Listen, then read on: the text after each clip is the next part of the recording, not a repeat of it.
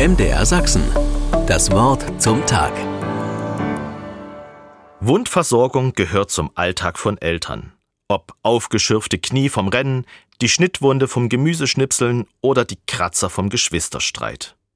Ich sehe es mittlerweile mit einer gewissen Gelassenheit, solange es nichts lebensbedrohliches ist. Als Erwachsener versuche ich Verletzungen hingegen maximal zu vermeiden. Unfallschutz, Arbeitsschutz, Gesundheitsvorsorge werden heute groß geschrieben. Natürlich bin ich gerade beim Heimwerkern zu Hause aufmerksam, damit nichts passiert. Ähnlich denke ich bei den Verletzungen des Lebens. Hätte man es nur irgendwie vermeiden können? Die gescheiterte Freundschaft oder Partnerschaft, der Missbrauch von Vertrauen, der Verlust eines lieben Menschen, gar des eigenen Kindes? Aber wäre unser Leben immer besser, wenn es all die Enttäuschungen nicht gäbe? Wenn wir ohne jede Wunde durchs Leben gehen würden? Trennen mich die Verletzungen vom Glück, von Gott? Wunden des Lebens bedürfen der Liebe, der Empathie und der Barmherzigkeit. Das sind Desinfektion, Wundsalbe und Pflaster des Lebens.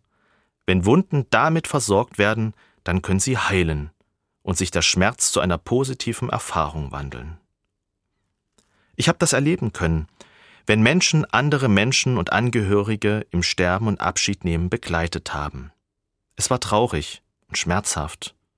Und doch sagten am Ende alle, es war gut so.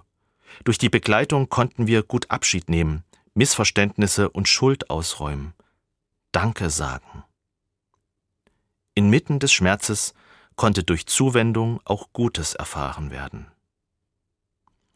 damit kein Missverständnis auftritt, ich will mit meinen Worten den Schmerz von Wunden nicht bagatellisieren. Ich will nur andeuten, sie können Orte besonderer Zuwendung werden. Bei den kleinen Wunden meiner Kinder versuche ich es zumindest. Mit aufmerksamer Zuwendung ein leise ins Ohr gesungenes Heile, heile Segen und ein bisschen Pusten. Und am besten ein Pflaster mit Dinos drauf. So bitte ich an diesem Tag, Gott, lass mich aufmerksam für die kleinen und großen Verletzungen meiner Mitmenschen sein. MDR Sachsen. Das Wort zum Tag.